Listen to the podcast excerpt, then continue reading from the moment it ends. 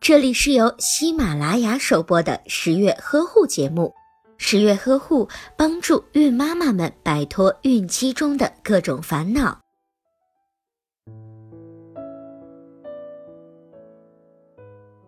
中国人讲究在生产之后坐月子，老人们常说月子坐不好会落病，会影响妈妈一辈子。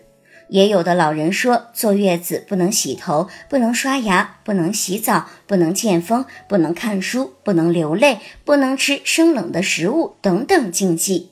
坐月子简直就等于十万个不可以。面对这么多的禁忌，新妈妈只剩下抱怨：这哪是在坐月子，分明就是在坐牢。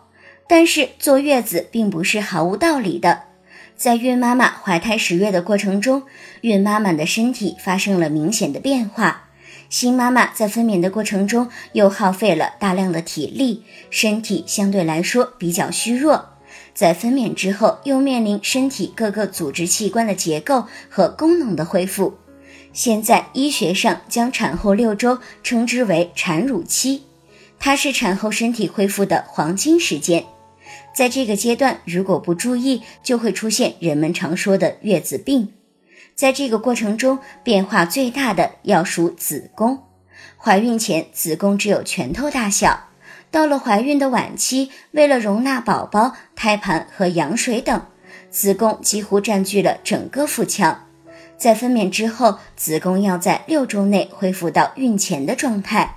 包括体积的缩小、宫颈口的复原、宫腔内容物的排出、胎盘附着子宫内膜的再生修复等。在这个过程中，如果出现劳累，容易发生子宫收缩不良、晚期产后出血、子宫下垂。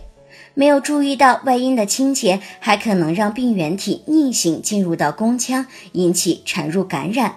所以，产后的妈妈们每天可以多做一做提肛运动。帮助盆底功能的恢复，减轻痔疮，也别忘了时常用干净的流水从前到后的清洗外阴部。有的老人则讲究要给坐月子的产妇喝红糖水，这样有利于恢复。但是值得注意的是，红糖水在产后的最初几天里是不能多喝的。虽然红糖属于温性食物，具有益气化食的作用，但是红糖也具有活血的功能。过多的食用红糖则会增加外阴道的出血量，尤其是贫血的新妈妈们还需要按时的服用补血药物。在孕晚期，母亲为了满足胎盘的血供，血容量会比孕前增加百分之二十至百分之三十。等到宝宝出生，胎盘娩出之后，胎盘的血液循环将会随即终止，之前增加的出血量都会回到新妈妈的血液循环当中。不仅心脏的负担暂时加重，需要多注意休息，身体还会调动各项功能，排出过多的水分和代谢物，新妈妈就会表现出多汗多尿的现象。此时如果不注意保暖，及时的换掉干湿的衣服，就会引起准妈妈感冒、发热等问题。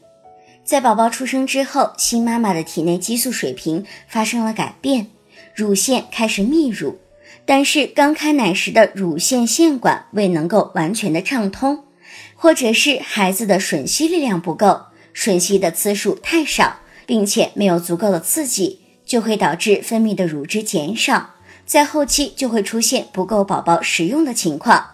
有的泌乳良好的准妈妈，乳汁不能够顺利的排出，并且会集聚在乳房里面，长时间的没有排空，就容易诱发乳腺炎。造成局部的肿块、疼痛、发热，甚至是形成脓肿的情况。如果您在备孕、怀孕到分娩的过程中遇到任何问题，欢迎通过十月呵护微信公众账号告诉我们，这里会有三甲医院妇产科医生为您解答。十月呵护，期待与您下期见面。